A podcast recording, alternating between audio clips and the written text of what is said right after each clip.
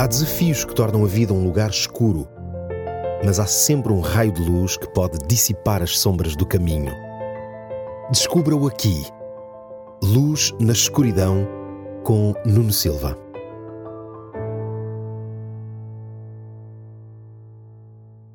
Para aqueles que são fãs de filmes e séries, há um género de pessoas que são tidas como mal amadas. Essas pessoas são chamadas de spoilers. Normalmente são aqueles conhecidos ou amigos que tiveram o privilégio de assistir ao filme ou à série logo nos primeiros instantes em que estiveram disponíveis e que não conseguem estar em grupo sem partilhar o final da série ou do filme. A Bíblia tem vários momentos em que alguém faz o papel de spoiler e conta algo que irá acontecer no futuro. Hoje queria falar-lhe de três episódios onde Jesus faz algo que é de certa forma spoiler de algo que vai acontecer no futuro. O primeiro deles acontece quando Jesus se encontra em viagem e passa por uma cidade chamada Naim. Atrás dele vinham os seus discípulos e uma multidão de pessoas que o seguiam. Ao chegar à porta da cidade, Jesus cruza-se com um funeral. Era o funeral de um jovem, o filho único de uma mulher que já tinha perdido o seu marido. Para além da perda das duas pessoas que mais amava, esta mulher estava agora dependente da generosidade de familiares e vizinhos. Jesus sentiu o seu coração apertado de compaixão por aquela mulher. Aproximou-se então do caixão e falou diretamente para o corpo inerte daquele jovem e disse-lhe: Jovem, eu te digo, levanta-te. Naquele mesmo instante, o jovem voltou a viver e voltou para os braços da sua mãe. O segundo episódio acontece também com uma jovem, da qual também não sabemos o nome. Sabemos o nome do seu pai, porque ele era líder de uma sinagoga, Jairo. A sua única filha, de 12 anos, estava muito doente, e Jairo foi pedir auxílio a Jesus. É já a caminho de sua casa, e acompanhado por Jesus, que Jairo recebe a notícia da morte da sua filha.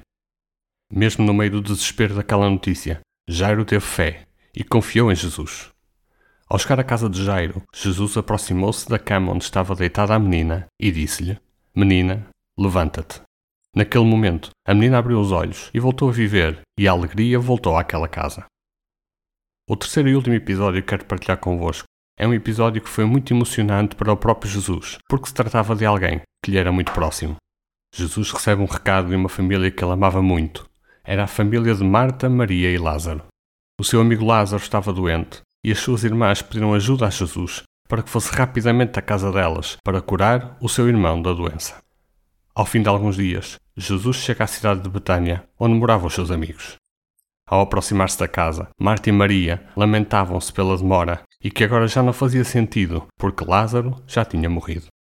Jesus aproximou-se do túmulo e não conseguiu conter a sua emoção e chorou. Após esse momento, Jesus dirigiu-se para a entrada da caverna onde estava o corpo de Lázaro. Pediu para retirar a pedra que tapava a entrada e gritou: Lázaro, sai para fora. Naquele mesmo instante, o corpo de Lázaro, coberto de ligaduras, saiu da rocha para a alegria de todos os presentes, mas em especial das suas irmãs. Mas afinal, de que tipo de spoiler é que estes três episódios nos falam? Estes três episódios da vida de Jesus são uma antecipação de uma promessa feita por Deus para o momento que ocorrerá no futuro próximo. Quando Deus restaurar esta terra ao modelo de perfeição que Ele desejou desde o início, haverá um evento grandioso e de grande alegria. A morte vai deixar de fazer parte da nossa vida e aqueles que amaram a Deus e morreram ao longo dos séculos irão levantar-se para viver também esta experiência eterna. No imediato, Podemos em alguns momentos passar pela dor de Maria e de Marta quando perdemos alguém que amamos. Mas, assim como Jairo ou a viúva de Naim, que possamos ter fé e esperança naquele que é a ressurreição e a vida, Jesus. Até ao próximo programa. Há desafios que tornam a vida um lugar escuro, mas há sempre um raio de luz que pode dissipar as sombras do caminho. Descubra-o aqui.